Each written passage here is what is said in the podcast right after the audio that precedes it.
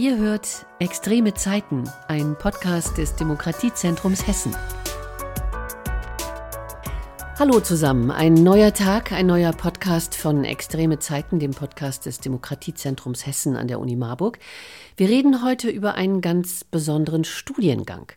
Das Demokratiezentrum Hessen, das ja Teil der Universität Marburg ist, bildet seit dem Wintersemester 2022-23 Berater und Beraterinnen gegen Rechtsextremismus aus. Und zwar in einem bundesweit einmaligen weiterbildenden Masterstudiengang. Und das heißt, es werden bei dieser universitären Ausbildung Wissenschaft und Praxis miteinander verknüpft. Beratung im Kontext Rechtsextremismus lautet der Name des viersemestrigen Masterstudiengangs und verantwortlich dafür sind Tina Dürr und Madeline Lockstedt. Herzlich willkommen. Hallo. Tina, du hast in der Entwicklung des Studiengangs die fachlich-inhaltliche Expertise mitgebracht. Das heißt, welche Inhalte und Themen gelehrt werden und wie eine zielgruppengenaue Ansprache aussehen muss. Und außerdem bist du die stellvertretende Leiterin des Demokratiezentrums Hessen. Wir erklären nachher noch, was das eigentlich genau ist. Und Madeleine, du bist wissenschaftliche Mitarbeiterin am Institut für Erziehungswissenschaften in der Professur für Erwachsenenbildung. Und ähm, du promovierst gerade zum Thema der wissenschaftlichen Weiterbildung und außerdem bist du stellvertretende Geschäftsführerin des Zentrums für wissenschaftliche Weiterbildung. Habe ich alles richtig gesagt? Ne? Genau. Ja, okay. In der ähm, Entwicklung dieses Studiengangs war dein Part die strukturelle, organisatorische Expertise und der Blick auf die Besonderheiten dieses Weiterbildungsstudiengangs für die Studierenden. Und jetzt betreust und berätst du den Studiengang aus deiner Position im Zentrum heraus. Gut. Genau. Dann haben wir alles geklärt soweit. Tina, fangen wir an. Offenbar ist ja der Bedarf an professioneller Beratung im Kontext Rechtsextremismus immens groß. Welche Fakten haben euch eigentlich dazu bewogen, einen solchen Studiengang zu konzipieren? Wir haben ja im Demokratiezentrum Hessen immer schon auch unsere Berater und Beraterinnen, die eben diese mobile Beratung leisten, weitergebildet. Das heißt, als Demokratiezentrum, vielleicht nochmal das vorneweg, sind wir ja die Fach- und Koordinierungsstelle des Beratungsnetzwerks Hessen und damit eine Koordinierungsstelle, wie eben auch 16 andere in allen Bundesländern. Und alle Kolleginnen und Kollegen bilden ihre Berater und Beraterinnen fort. Und ähm, im Zuge dieser, dieser Weiterbildung haben wir auch gesehen, äh, wo Bedarfe sind. Das heißt einerseits, wenn sich in diesem Kontext Rechtsextremismus oder Demokratiefeindlichkeit eben neue Themen ergeben. das hatten wir jetzt, wenn wir zurückgucken, 2015 mit dem Thema Aufnahme von Geflüchteten. Auf einmal war das Thema Asyl wieder aktuell. Im Zuge der Corona-Pandemie kamen Verschwörungserzählungen auf. Antisemitismus wurde sichtbarer. Das sind alles Themen, wo wir dann auch sehr gezielt zu dem, was gerade anliegt, unsere Berater und Beraterinnen weiterbilden. Das machen auch andere ähm, Demokratiezentren, das macht auch der Bundesverband für mobile Beratung. Aber wir hatten von Anfang an, vielleicht dadurch, dass wir in der Universität sind, einfach ein Augenmerk darauf, die Beratungsprozesse zu dokumentieren, systematisch auszuwerten und dann immer wieder zu gucken, wo können wir unsere Leute weiter qualifizieren. Mhm. Da haben wir also sehr viel Erfahrung mitgebracht und haben unter anderem eben auch eine seit über zehn Jahren laufende Weiterbildung, systemische Beratung im Kontext Rechtsextremismus entwickelt und etabliert. Zunächst erstmal für unsere Leute hier in Hessen, aber die war so stark nachgefragt, dass wir die jetzt seit über zehn Jahren laufen lassen mit verschiedenen Kursen, modular, die wird deutschlandweit nachgefragt. Und die Grundkurse sind ratzfatz ausgebucht und da haben wir gesehen, es gibt einfach einen Bedarf, weil in dieses Feld der Beratung gegen Rechtsextremismus und gegen Demokratiefeindlichkeit kommen immer wieder neue Leute rein. Es wird auch viel investiert in dieses ähm, Arbeitsfeld, der Bedarf ist da. Ähm, und wir haben gesehen, es braucht eigentlich mehr, es braucht eine grundlegende und auch universitäre Ausbildung für genau diese Zielgruppe. Ist das denn auch so, dass die Fälle von Rechtsextremismus sich ähm, steigern, sich verschärft haben? Ja, das können wir an verschiedenen Indikatoren sehen. Also das eine sind die Ereignisse, die in den mhm. letzten Jahren stattgefunden haben. Wenn wir jetzt nur nach Hessen gucken, etwa das Attentat in Hanau, darüber hinaus auch der Anschlag in Halle, in Hessen, der Mord an Walter Lübcke. Ähm, das können wir sehen, wenn wir in die Verfassungsschutzberichte gucken, wie die Zahlen steigen. Es kommen neue Phänomene dazu. Das ist jetzt wirklich, was ich nenne, ist die Spitze des Eisbergs, wo es wirklich um Gewalttaten geht.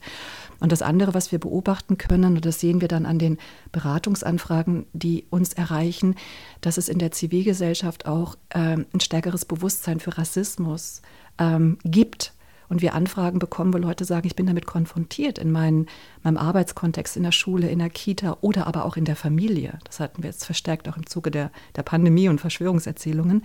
Und daran sehen wir, es gibt da einen Bedarf, einen mhm. gesellschaftlichen Bedarf, dass auf der einen Seite diese Ressentiments zunehmen, dass aber auch auf der anderen Seite ein Großteil der Bevölkerung sagt, ähm, sensibilisiert ist das dafür ist und aktiv ja. werden möchte. Ja. Und das ist ja unsere Zielgruppe, die wir erreichen möchten. Und das leistet die mobile Beratung, diese mhm. Menschen zu qualifizieren, zu stärken, zivilgesellschaftlich, demokratisch aktiv zu werden.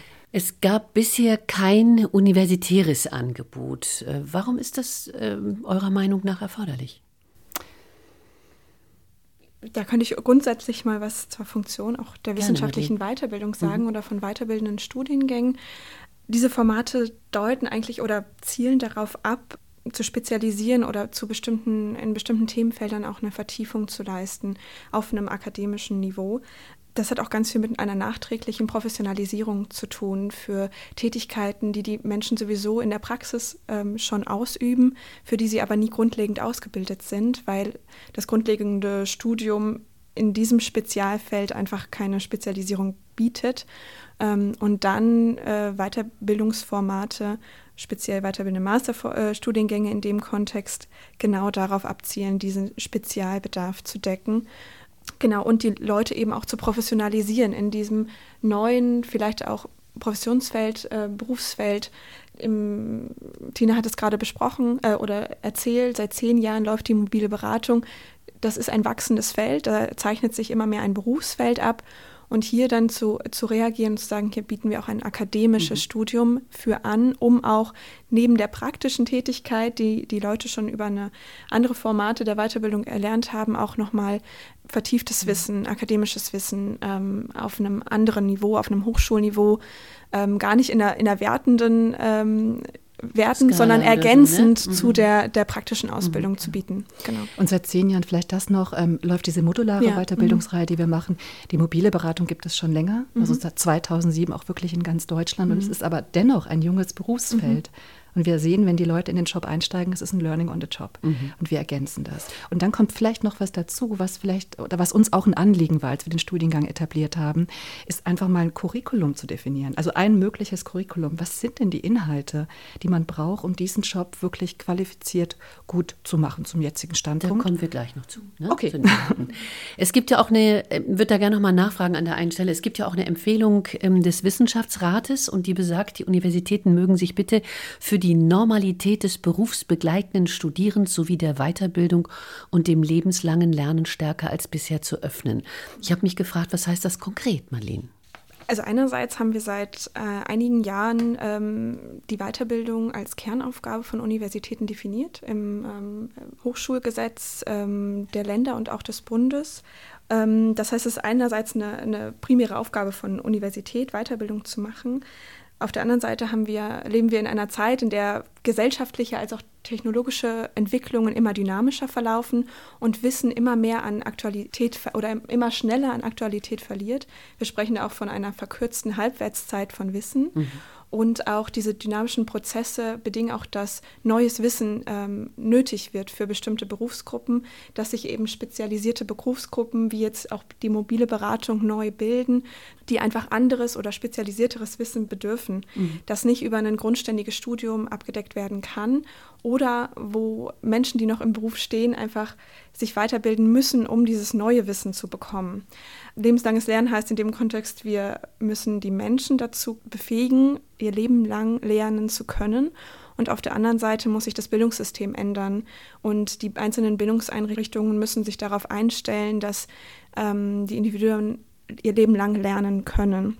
Universität hat da, glaube ich, nochmal eine ganz besondere Funktion, weil die Universitäten nicht nur Lehre machen, nicht nur Studien anbieten, sondern eben auch Forschung machen, also Wissen generieren, neu, das neue Wissen generieren. Und genau da zeigt sich ein besonderer Punkt auch für die wissenschaftliche Weiterbildung, ähm, der auch wodurch wissenschaftliche Weiterbildung auch oft als mhm. Transferstelle gesehen wird, und zwar die aktuellen Gesell ähm, Forschungserkenntnisse in die Praxis zu transferieren und gleichzeitig Probleme aus der Praxis zu erkennen und aufzunehmen und zu nochmal wissenschaftlich zu durchdenken. Jetzt habt ihr doch schon so viel über das Wissen gesprochen und über die Themen gesprochen. Ich wollte es erst ein bisschen später an der Stelle abfragen, aber reden wir mal über die Themen. Was wird vermittelt? Also der Studiengang selbst ist in drei Studienbereiche unterteilt. Das eine ist Rechtsextremismus, das ist einer der großen Studienbereiche. Das nächste ist Beratung und dann geht es auch äh, in einem Modul um Haltung und Ethik und der Umgang mit herausfordernden Situationen. Das klingt jetzt sehr allgemein. Rechtsextremismus bedeutet, dass sich die Studierenden mit aktuellen Studien zur Rechtsextremismusforschung beschäftigen, mit Demokratietheorien, erstmal ganz, ganz grundlegend, Konzepten der Zivilgesellschaft. Das sind ja so die Schlagwörter, mit denen wir unterwegs sind im Bereich der mobilen Beratung. Und ähm, Aktuell deswegen, weil nicht grundlegend. Wir gehen davon aus, dass die Studierenden Wissen in dem Bereich mitbringen. Die arbeiten ja auch in dem Bereich mhm. ähm, Berufsbegleitung, also sie arbeiten parallel zum Studium. Der Studienbereich Beratung, der umfasst, ich habe es vorhin schon erwähnt, äh, in einem Praxismodul systemische Beratung, weil das für uns etwas Grundlegendes ist, wenn wir in der mobilen Beratung sind. In dem Arbeitsfeld werden aber auch Methoden der politischen Bildung nötig, Elemente der sozialen Arbeit, ähm, Analysemethoden wie Sozialraumanalyse. Das sind so die Elemente, die wir versuchen in diesem Studium zu vermitteln. In der komprimierten Zeit, die wir haben, vier das ist vorhin gesagt, vier mhm. Semester. Das mhm. vierte Semester ist das, in dem Sie dann die Masterarbeit schreiben. Ähm, und das eben berufsbegleitend. Und ich glaube, da haben wir ein großes, äh, großes ähm, ja, Portfolio aufgemacht an Themen, das dann aber auch vertieft werden kann, weil wir auch, ähm, jetzt schneide ich aber das, das nächste Thema an, auch sehr spannende Dozenten und Dozentinnen gewonnen haben aus der Wissenschaft und Praxis. Machen wir gleich. Ich habe noch mal eine Nachfrage. Die ersten Studierenden haben ja im Wintersemester 2022, 2023 begonnen. Ähm, die kommen aus dem gesamten Bundesgebiet, mhm. habe ich äh, erfahren. Mit welchen Vorkenntnissen, wir reden die ganze Zeit auch von der Praxis, mit welchen Vorkenntnissen, auch mit welchem beruflichen Hintergrund sind diese Studierenden eigentlich an den Start gegangen? Also vorneweg, äh, wer sich bewerben möchte und wer auch eine Zulassung bekommen möchte für den Studiengang, der muss mindestens einen Bachelorabschluss mitbringen in den ähm, Geisteswissenschaften, beziehungsweise ähm, kann man auch Ausnahmeregelungen machen und aber mindestens eine einjährige einschlägige Berufserfahrung haben. Und einschlägig heißt? Einschlägig heißt in dem Fall, dass sie bereits in dem Bereich der Beratung äh, im Kontext Rechtsextremismus oder Demokratieförderung arbeiten oder in der politischen Bildung mit dem Fokus auf Demokratiebildung. Mhm. Und so breit ähm, sind die Studierenden tatsächlich auch unterwegs, wenn man sich so ihre Hintergründe anguckt. Ähm, ich habe ja gesagt, sie müssen auch Berufserfahrung haben, mindestens einen Bachelorabschluss. Das heißt, sie sind alle nicht mehr so jung. Die jüngsten sind Ende 20, aber wir haben auch Studierende über 50. Das, ist, das Gros ist so genau, ne? so um, um, um, die 40. Und ähm, um ein, es füllt jetzt kein äh, Hörsaal. Wir haben 14 Studierende aktuell. Das mhm. heißt, so ist der Studiengang auch konzipiert für maximal 20 Personen, damit auch Austausch möglich ist. Und ähm, die bringen, das ist vielleicht ganz interessant, die die Hälfte der Studierenden bringt bereits einen Masterabschluss mit oder was Vergleichbares, Magister, Diplom, also bei denen, die schon etwas älter sind. Das heißt, die, die es aktuell studieren, die studieren es wirklich nicht, weil sie noch einen Master brauchen in ihrem Lebenslauf, sondern weil sie an dem Thema interessiert sind und sagen, ich nehme mir die Zeit, parallel zu meinem Beruf und vertiefe hier nochmal, mhm. auch wissenschaftlich fundiert, das, was ich dann brauchen kann für die Arbeit, die ich anstrebe oder aber für die Arbeit, die ich schon mache.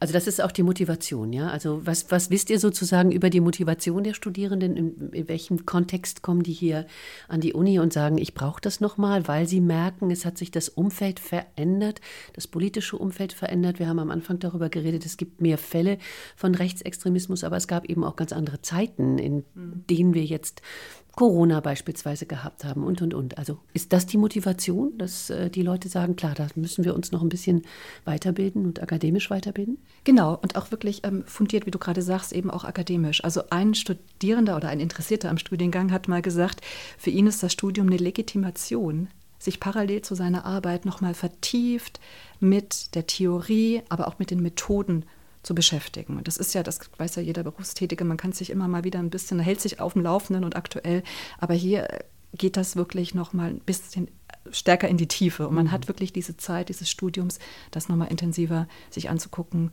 und ähm, auch zu verinnerlichen. Bis zu 20 Studierende äh, können teilnehmen. Es gibt ein Bewerbungsverfahren. Vielleicht schauen wir mal da drauf. Ist das kompliziert, dieses Bewerbungsverfahren, oder wie muss man sich bewerben? Ja, das ist ähm, gerade im Umbruch, kann man sozusagen sagen. Also da gibt es ja verschiedene Anbieter sozusagen, äh, die in Marburg läuft das über eine externe Stelle sozusagen, UniAssist, ja. genau. Ähm, das ist auch alles auf unserer Homepage ähm, beschrieben, wie man sich da bewerben kann. Mhm. Äh, jetzt, wir sind gerade in der Umstellung de dieser Bewerbungsprozesse ähm, und wollen das eher intern lösen sozusagen, aber man bewirbt sich ganz normal, man äh, wie um ein anderes Studium. Ist eine Online-Bewerbung. Es ist eine Online, verstehe. zum Teil online, zum Teil muss man auch Dokumente hinschicken.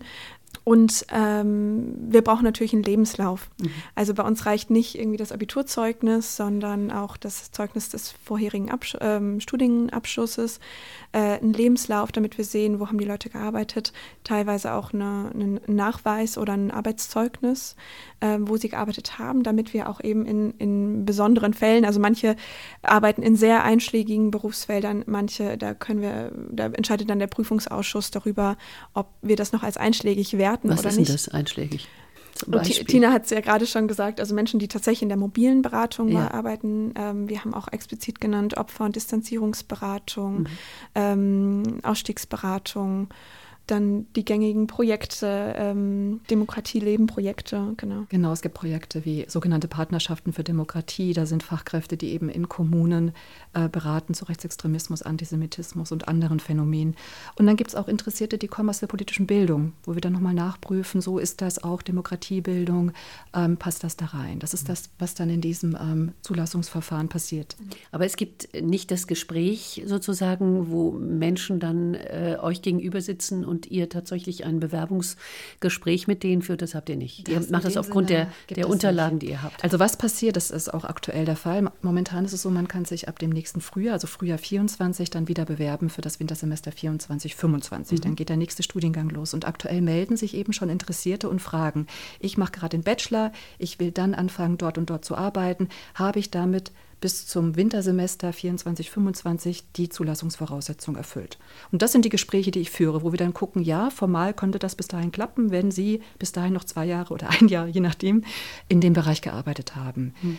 Ähm, so, das sind die Gespräche, die wir tatsächlich auch führen. Wir werden auch Informationsgespräche in nächster Zeit wieder anbieten, wo wir über den Studiengang informieren. Wenn sich dann aber jemand bewirbt, dann ist ein bisschen First Comes, First Serves mhm. sozusagen. Mhm. Dann geht das wirklich ähm, nach dem Zeitpunkt der Anmeldung. Da findet kein weiteres Auswahlgespräch statt. Und bei 20 ist dann auch wirklich Schluss. Also der 20. der die Zulassung bekommt oder die ist dann drin im Studiengang, weil wir auch auf so eine äh, Kohorte gucken, die eben miteinander arbeiten kann. Und mehr als 20 ist dann einfach nicht gut und nicht drin. Vielleicht 21 oder 22. Ja. auch noch in Ordnung. Aber das, das macht schon auch methodisch, Madeleine, da kannst du auch ja, mehr dazu sagen, dass, dass die, und das erleben wir gerade auch, dass die auch voneinander lernen. Mhm. Also und, und miteinander ins Gespräch gehen und ihre Erfahrungen, die sie haben aus der Praxis, auch ins Studium mit einbringen können. Magst du das ergänzen, Madeleine, was die Methoden betrifft? Vielleicht noch mal ein Punkt zu davor. Ähm, wir sind natürlich hier in der Universität und in den universitären Strukturen und müssen uns entsprechend auch an anpassen an die gängigen Verfahren für, für Bewerbungen und äh, Einschreibungen.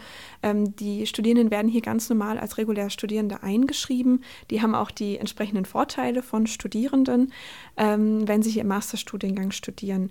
Das heißt, es gibt eine Prüfungsordnung, da kommen wir vielleicht auch noch drauf, die am Anfang entwickelt wurde, wo die Zulassungsvoraussetzungen geregelt sind. Und wir entscheiden aufgrund der Informationen, die wir von den Studierenden kriegen, erfüllen die diese Zulassungsvoraussetzungen. Und wenn ja, dann bekommen sie eine Zulassung und können sich dann einschreiben an der Universität als Masterstudierende. Ähm, zu, den, zu der Anzahl, wir haben 10, 15 bis 20 Studierende, äh, ist so unsere unsere Range. 15 ist die Unterzahl, weil wir, da kommen wir sicher auch gleich nochmal zu Vollkosten äh, finanzieren müssen und ähm, oder kalkulieren müssen und äh, entsprechend unter 15 der ähm, Studiengang eben nicht kostendeckend laufen kann. Jetzt hast du, so. jetzt hast du nicht zu den Methoden gesagt, da kommen wir gleich nochmal dazu. Ich ähm, greife das nochmal auf, was ja, die Kosten betrifft. Ja, ja. Ähm, ich hab, bin ein bisschen gestolpert über die anfallenden Kosten pro Semester, 3.900 Euro. Das ist natürlich eine Masse. Ne? Mhm. Ähm, wer kann sich das leisten? Wenige, würde ich jetzt sagen, ja. in unserem Bereich, weil das ist ja nun wirklich keine Arbeit, wo man ähm, das erstmal auf der hohen Kante liegen hat, weil man so gut verdienen würde in dem Bereich. Und es gibt ja auch keine Dachverbände, keine Berufsverbände, die sagen, so, wir geben dir das Geld, damit du die, damit du die Weiterbildung machst und dich für den Beruf qualifizierst. Auf der anderen Seite haben wir hier schon sehr knapp kalkuliert sozusagen. Also wir haben jetzt keine großen Gewinnzuschläge oder so kalkuliert, ähm, um es eben bezahlbar zu machen. Das ist in anderen weiterbildenden Studiengängen, die wir hier an der Uni haben, ist es ein bisschen anders. Ähm, die haben nochmal eine andere Ausrichtung, die haben nochmal eine andere Serviceorientierung, die sind entsprechend auch teurer. Ähm, wir liegen eigentlich mit den insgesamt dann 15.600 Euro für das ganze Studium äh, wirklich in dem ähm, dem, was ein Studiengang kostet tatsächlich. Ähm, nur, dass es bei uns eben die Teilnehmenden selber zahlen äh, oder ihre Arbeitgeber und äh, im grundständigen Bereich der Steuerzahler. Und bei uns Weiterbildung darf qua Gesetz nicht ähm, über die öffentlichen Mittel der Universität finanziert werden. Und deswegen müssen wir das halt wirklich ganz auch in, im Sinne einer Trennungsrechnung vom sonstigen Geschäft der Universität trennen und vollkostend kalkulieren. Aber gibt es Zuschüsse oder wie, wie, wie funktioniert das? Mhm. Wir haben vielleicht gerade eine Besonderheit, weil uns war ja klar, wenn wir so einen Studiengang konzipieren, dann ist das nicht so, dass sich das jeder und jede leisten könnte, die das vielleicht auch studieren möchte. Deswegen haben wir versucht, auch Geldgeber zu gewinnen, sind auch aktuell dabei zu gucken, wie wir das für künftige Studiengänge ähm, leisten können. Und jetzt gab es 2021, also kurz bevor der Studiengang an den Start ging, eine Novellierung des hessischen Hochschulgesetzes. Und auf dieser Grundlage ist es jetzt in Hessen möglich, Studiengänge der wissenschaftlichen Weiterbildung zu finanzieren oder mit zu bezuschussen, wenn sie von einer gesellschaftlichen Relevanz sind. Und wir waren jetzt der erste Studiengang, der genau dieses Kriterium erfüllt.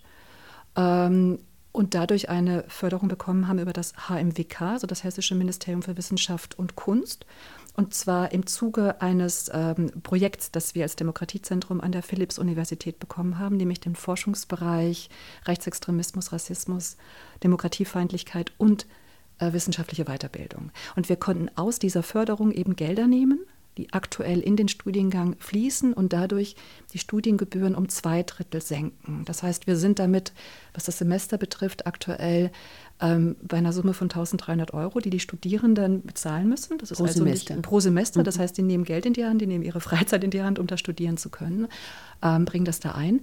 Und das können wir gerade auch noch für den nächsten Durchgang garantieren. Aber dann braucht ihr wahrscheinlich Menschen, die euch in irgendeiner Weise unterstützen. Stiftungen, habt ihr daran gedacht? wir denken an Stiftungen. Mhm. Wir hoffen, dass die Stiftungen auch an uns denken. Also wir gehen aktuell auch auf Stiftungen zu und gucken, ähm, wo wir da Fördergelder bekommen können, dass wir dann für den übernächsten Studiengang auch ähm, Gelder haben, um das eben in diesem Bereich zu halten. 1300 Euro pro Semester ist immer noch Geld, ne, das man leistet, aber das ist wirklich vergleichbar auch mit anderen weiterbildenden Angeboten, die es so auf dem Markt gibt. Gut, jetzt kommen wir mal zu den Methoden. Jetzt haben wir schon zweimal über die Methoden gesprochen. Ich würde gerne wissen, mit welchen äh, Methoden wird da Wissen vermittelt? Es geht ganz viel um Austausch. Mhm. Ähm, wir haben ja schon über die Heterogenität der Zielgruppe gesprochen. Das heißt, sie kommen mit ganz vielen unterschiedlichen Vorerfahrungen Sie haben unterschiedliche grundlegende Ausbildungen ähm, absolviert und gleichzeitig, Tina hat es auch schon angesprochen, haben wir Dozierende aus der Wissenschaft, aus der Praxis und hier kommt ein geballtes Wissen zusammen. Ähm, wir haben, wir gehen da nicht so stark aus von einem Wissensgefälle äh, zwischen Dozierenden, die eben Wissen an die Studierenden vermitteln, sondern es ist ein Austausch auf Augenhöhe. Jeder bringt seine spezifischen Erfahrungen mit und man geht in den Austausch und das zeugt, glaube ich, auch, also da zeugt auch die, die Lehre von, die Methoden. Ähm, das ist natürlich immer abhängig von, welchen Inhalte vermitteln wir. Ähm, und das zeigt sich auch in der Organisation des Studiengangs. Ähm, wir haben Blogseminare vor allen Dingen zweimal äh, im Semester. Das war so eine Überlegung. Ähm, das ist aber auch eine Erfahrung, die wir haben aus anderen Weiterbildungsstudiengängen, dass die Menschen eben anreisen müssen. Wir können keine wöchentlichen Veranstaltungen anbieten oder sind das vier Tage hintereinander? Genau, so sehr, sehr geballt, mhm, mhm. ähm, sehr intensiv. Mhm. Aber wir nehmen auch wahr und auch gerade in diesem Studiengang nehmen wir wahr, dass die Studierenden sagen, wir sind dann raus, wir sind dann hier in so einer Art Lernblase, wir sind raus aus dem Alltag. Wir haben die Kinderbetreuung organisiert, wir haben auf der Arbeit ähm, gesagt, wir sind jetzt vier Tage weg. Die können sich ganz die auf können sich konzentrieren voll drauf und auf das Thema und auf die Themen. Mhm. Wir haben den Studiengang in Corona-Zeiten entwickelt, das heißt, wir konnten auch von diesem Digitalisierungsschub, den es dann da ja mal gab und den Erfahrungen äh, mit ähm, Videokonferenzen profitieren und konnten sagen, zwischen den beiden Blogveranstaltungen machen wir Online-Lehre ähm, wöchentlich abends zwei Stunden, wo wir vor allem Inhalte vermitteln, also wo es wirklich um die Wissensvermittlung geht äh, und weniger um den Austausch. Natürlich findet da auch Austausch statt, aber das war die Idee, eben in den Grundlagenmodulen diese zusätzlichen Online-Angebote zu haben, um auch so eine Kontinuität des, der Beschäftigung mit dem Thema zu haben und nicht nur geballt. Aber die Hauptlehre findet eben in diesen ähm, Blogseminaren, Blogseminaren statt. statt. Mhm. Und wie gesagt, da auch ganz viel Austausch und ja. jeder kann seine Erfahrungen mit einbringen. Also das ist sehr praxisorientiertes Lernen und ähm, sehr ja, problem-based Learning, sagt man ja auch. Genau. Vielleicht sagen wir noch was zu den Lehrenden. Du hast es schon angesprochen, aber wer sind die Lehrenden? Wer kommt da? Wer macht da mit? Äh, was mich sehr freut, alle, die wir angesprochen haben, also nahezu alle, die wir angesprochen haben aus der Wissenschaft, aus der, aus der Praxis, haben auch gesagt, das interessiert sie, sie sind dabei. Das sind Professoren und Professorinnen, nicht nur der Philipps-Universität, sondern auch von anderen Hochschulen und Universitäten in Deutschland, die eine gewisse Expertise mitbringen, genau in dem Bereich, sei es Rechtsextremismusforschung oder sei es Netzwerkanalyse etc. Das hat mich, äh, das hat mich wirklich sehr gefreut, dass die gesagt haben, das interessiert mich, das Thema ist wichtig und mich sagen die Professoren und Professoren, mich interessieren auch die Studierenden, weil äh, Madeline, du hast es schon ähm, dargestellt, weil da auch nochmal so eine, ein bisschen Schwerkraft reinkommt. Das, mhm. was ich lehre, findet das auch Anwendung in der Praxis. Was sagen die Leute, die aus der Praxis kommen? Dann haben wir Praktikerinnen und Praktiker gefragt aus der mobilen Beratung, aus der systemischen Beratung, die eben auch ähm, mit lehren, dann eher die anwendungsbezogenen Inhalte im Studium. Und mit der Studiengangskoordination stellen wir eben sicher, dass der rote Faden gewährleistet ist, dass das eine aufeinander aufbaut, dass die Literatur auch ein Stück ineinander greift. Das ist das, was dann äh, wir von der koordinierenden Seite her leisten für die Studierenden. Aber sie haben damit auch wirklich viel Expertise auf Seite der Lehrenden drin, die sie auch nutzen können. Ne? Hausarbeiten sehr spezifisch zu einem Thema schreiben, das sie interessiert oder letztlich auch die Masterarbeit dann bei, bei Leuten schreiben, wo sie sagen, genau der hat die Expertise oder sie hat die Expertise, das möchte ich jetzt mir in der Masterarbeit nochmal vertieft anschauen. Oder vielleicht auch als Ergänzung da auch die Möglichkeit haben, ähm, ein Problem aus ihrer eigenen Arbeitspraxis ähm, in, ihrer, in ihrer Masterarbeit mhm. zu bearbeiten mhm. und hier die Unterstützung oder die Betreuung mhm. durch einen Experten, eine Expertin im Feld mhm. oder in der Wissenschaft zu bekommen. Also da profitieren auch die Einrichtungen, die ihre ähm, Mitarbeiter entsenden, vielleicht auch in den Studiengang oder dort unterstützen, dass sie diesen Studiengang studieren können, profitieren die auch mit und das ganze Feld profitiert da auch von. Im Moment ist es ja so, dass ihr noch keine Erfahrungen habt, was dieser, ich sag mal ein bisschen ketzerisch, was dieser Studiengang eigentlich nützt. Also den entsprechenden Menschen, den Studierenden eigentlich nützt. Welche besonderen Qualifikationen die erwerben, glaube ich, das haben wir so ein bisschen versucht deutlich zu machen, äh, aufgrund der thematischen und inhaltlichen, methodischen äh, Herangehensweise. Aber was könnte es Ihnen denn nützen, wenn wir mal in die Zukunft gucken? Haben die bessere Berufschancen oder ist es wirklich etwas, wo die, wo die, wo die für sich selbst, was ja auch ganz viel ist, aber für, sie, für sich selbst sozusagen eine, eine Form der akademischen Weiterbildung machen, die einfach unglaublich fruchtbar ist. Aber haben die dadurch auch bessere Zugangschancen zu einer ja, verbesserten joblichen Situation? Also das können wir jetzt, glaube ich, noch, noch, nicht sagen. sagen. Ne? Mhm. Ähm, wir nehmen wahr, dass sie sehr intrinsisch motiviert sind. Mhm. Ähm, also sehr viele sagen, ich, ich will das machen, weil ich mich selber in meinem Beruf ähm, weiterbilden möchte und auch auf diesem Niveau. Also sie, sie müssen ja auch nicht ein universitäres Studium machen, sondern sie möchten genau dieses, dieses Wissen. Und ähm, ja, ich habe es ja eben schon angesprochen, es ist diese Aktualisierungs- und auch Professionalisierungsfunktion, die da anspringt. Also für eine Tätigkeit, die ich sowieso schon mache, mhm.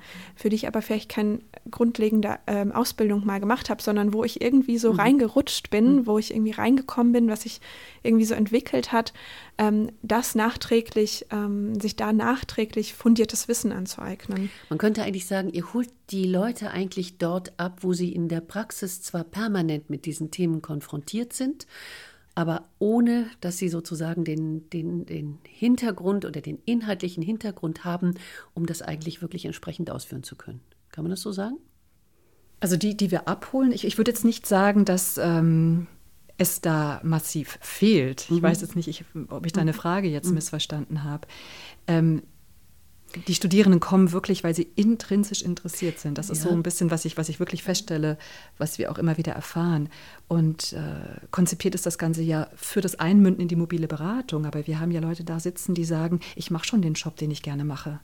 Und ich will das jetzt nochmal ganz vertieft lernen und mir noch mehr Methoden aneignen. So habe ich es eigentlich gemeint. Genau, das also die sind im Prinzip mit Themen konfrontiert, die sie nicht, wie du gesagt hast, Madeleine, nicht wirklich äh, gelernt haben in dem Sinne. Also sie haben Learning on, on the on job. The job. Das on haben sie schon, das genau. machen sie schon. Mhm. Aber jetzt wollen sie einfach nochmal mhm. was oben draufsetzen und das ist dieser Akademie. Genau, das ist es. Also ich habe ja. Leute vor mir, die sind ähm, in ihrem Job gestanden. Ja. Die machen da einen guten Job. Die wollen sich aber nochmal weiter qualifizieren. Ja. Also da sitzen, das sind keine Berufseinsteiger oder Leute, die sich unsicher sind, sondern die genau wissen, ich brauche nochmal eine Vertiefung äh, bei dem und dem Thema. Also das, das ist was, was ich da, was mhm. wir ganz deutlich wahrnehmen bei den aktuell Studierenden.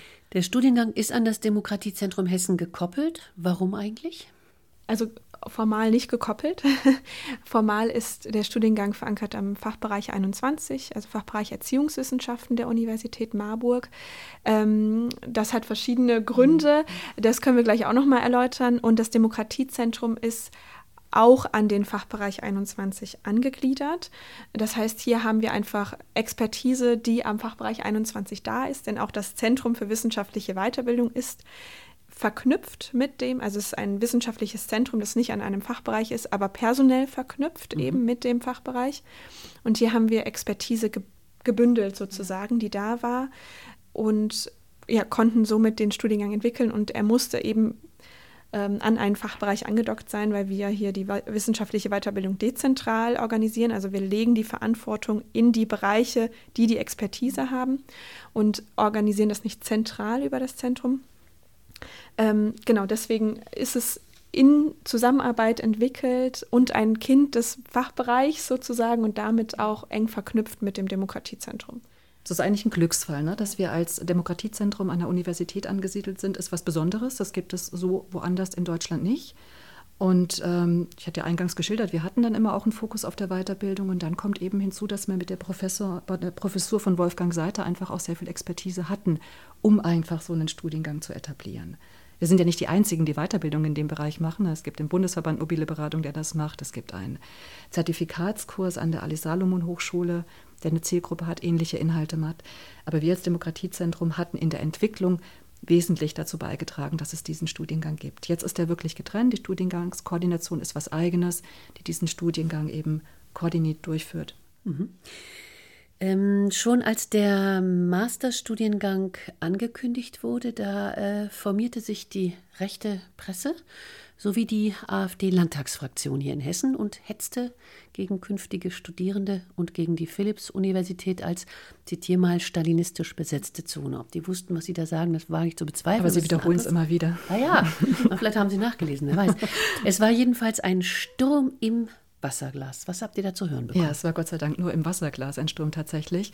Also vorausgegangen ist, dass wir den Studiengang ja auch beworben haben und unter anderem ein Interview mit der Hessenschau habe ich geführt und dann ging das ein Stück weit viral und das wurde gehetzt eben gegen die linksgrün versiffte Universität in Anführungszeichen Marburg, die ähm, künftige staatlich elementierte Linksextremisten ausbildet. Das ist so ein bisschen der Duktus, den man, den man da zu hören bekommt und ähm, hat sich aber im Kleinen gehalten. Also ich glaube, die, die ganz große Aufregung ging da nicht los, aber es wurde so das typische Bild bedient, das man ähm, gerne hat von unserer Arbeit, das man in Teilen auch hat von der Universität Marburg.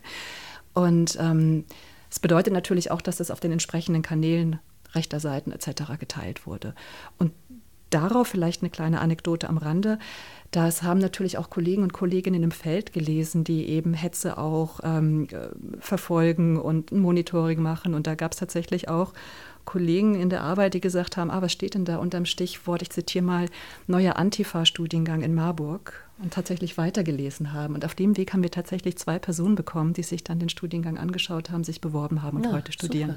Genau. Presse also so gesehen hat dazu war das geführt, dass das positiv ausging. exakt, das war unfreiwillig auch Werbung mhm. für unseren Studiengang mhm. und hat ihn in gewissen Kreisen unserer Zielgruppe auch bekannt gemacht. Was mich nochmal interessieren würde, hat jemand äh, von denen, die da gehetzt haben, mal mit euch gesprochen, um sich zu erkundigen, was macht ihr denn da eigentlich? Nee, das kommt aber auch ah, nicht ja. vor. Das Interesse ist ja nicht da. Was machen wir da eigentlich? Das ist ja nicht das eigentliche Interesse. Das Interesse Interesse ist, da Klischees zu bedienen, die einfach so in der Welt sind über unsere Arbeit und diese auch zu diffamieren natürlich, also mhm. und, und, und schlecht zu reden, also mit diesem hier staatlich finanziert mhm. und so weiter. Dabei, und das ist, glaube ich, deutlich geworden, sind das ja Studierende, die damit nicht einen Berufsausstieg machen und besser verdienen und Karrierechancen erhöhen, sondern die das wirklich machen, weil sie diese Arbeit für relevant und wichtig halten und dafür auch Geld in die Hand nehmen, um das zu machen. Und besonders viel Geld in die Hand nehmen. Also wie gesagt, ähm, Weiterbildung ist vollkostendeckend kalkuliert. Mhm. Da fließen keine öffentlichen Gelder erstmal von der Universität mit rein. Und hat sich dieser Sturm im Wasserglas jetzt gelegt oder geht es weiter? Der hat sich dann gelegt. Also da mhm. gab es kein großes Nachspiel. Das war ja 2022, als wir den ersten Studiengang beworben haben. Ich bin mal gespannt. Wir gehen jetzt natürlich auch wieder in die Öffentlichkeit, um den Studiengang ähm, zu bewerben. Machen wir jetzt auch gerade? Machen wir zum Beispiel auch mit dem Podcast. Ich bin, weiß nicht, welche Zielgruppe wir hier erreichen. Aber genau, deswegen, wir gucken mal.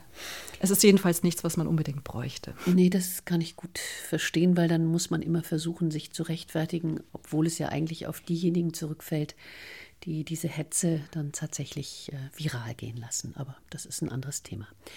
Der nächste Einstieg äh, in diesen einmaligen Masterstudiengang, du hattest es, glaube ich, gesagt, Tina, äh, beginnt im Wintersemester 2024-25. Habt ihr eigentlich für diesen zweiten Start jetzt schon so Veränderungen vorgenommen aufgrund äh, der Erfahrungen, die ihr machen konntet? Wir haben ein paar Ideen, was wir mhm. ändern würden.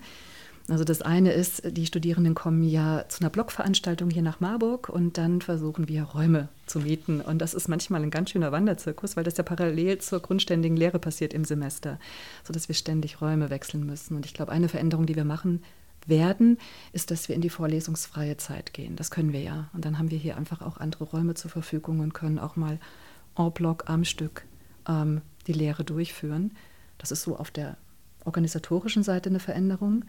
Dann evaluieren wir natürlich parallel jetzt gerade den Studiengang, holen uns Feedback von den Studierenden, von den Dozierenden und da gibt es auch schon erste Überlegungen, was wir methodisch, didaktisch-methodisch mhm. mhm. anpassen. Mhm. Aber inhaltlich erstmal nicht. Inhaltlich? Inhaltlich äh, aktuell wahrscheinlich nicht. Ich glaube, im Großen und Ganzen werden wir das so lassen, wie es ist. Aber was natürlich immer der Fall ist, wenn wir über Themen, nehmen wir jetzt mal Antisemitismus sprechen, wird es immer aktuelle Themen geben, die dann da auch behandelt werden. Klar. Ähm, wenn ich euch richtig verstanden habe, dann gibt es ja auch einen sehr intensiven Austausch zwischen den Studierenden und euch, ähm, die diesen Studiengang konzipiert haben, die da mitwirken, die da mitmachen, die sich Gedanken machen, welche Veränderungen es vielleicht geben muss, an welcher Stelle vielleicht bestimmte Stellstrauben noch ähm, gedreht werden müssen, angezogen werden müssen. Ähm, was bedeutet das euch eigentlich persönlich? Was bewirkt das irgendwie in euch? Auch diesen ganz, ganz engen Austausch zu haben.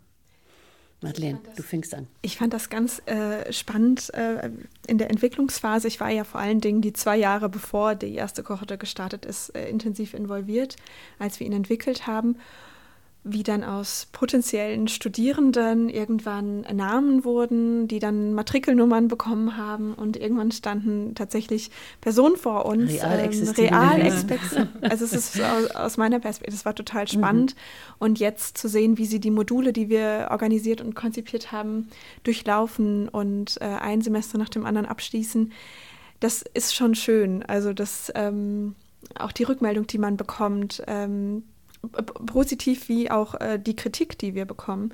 Ähm, das könnte man ändern und das wäre schön. Und davon lebt aber auch so ein bisschen äh, die Weiterbildung, dass man immer agil irgendwie sein muss und flexibel auch auf die Bedarfe und Bedürfnisse der Zielgruppe reagiert, die eben auch total viel anders eingebunden ist. Und ähm, das macht mir eigentlich auch besonders Spaß zu gucken, was brauchen Lernende und ähm, wie, wie kann man Lernprozesse unterstützen. Also wie kann man die gut ablaufen lassen. So. Und äh, wenn man dann noch einen persönlichen Bezug zu diesen Lernenden hat, äh, ich meine, wir haben auch neben den Blogveranstaltungen uns äh, mit den Studierenden getroffen, waren abends essen. Das macht ganz viel. Ähm, also es ist eigentlich wie so ein kleines Baby, dieser Studiengang, ähm, der jetzt langsam immer größer wird. Ja.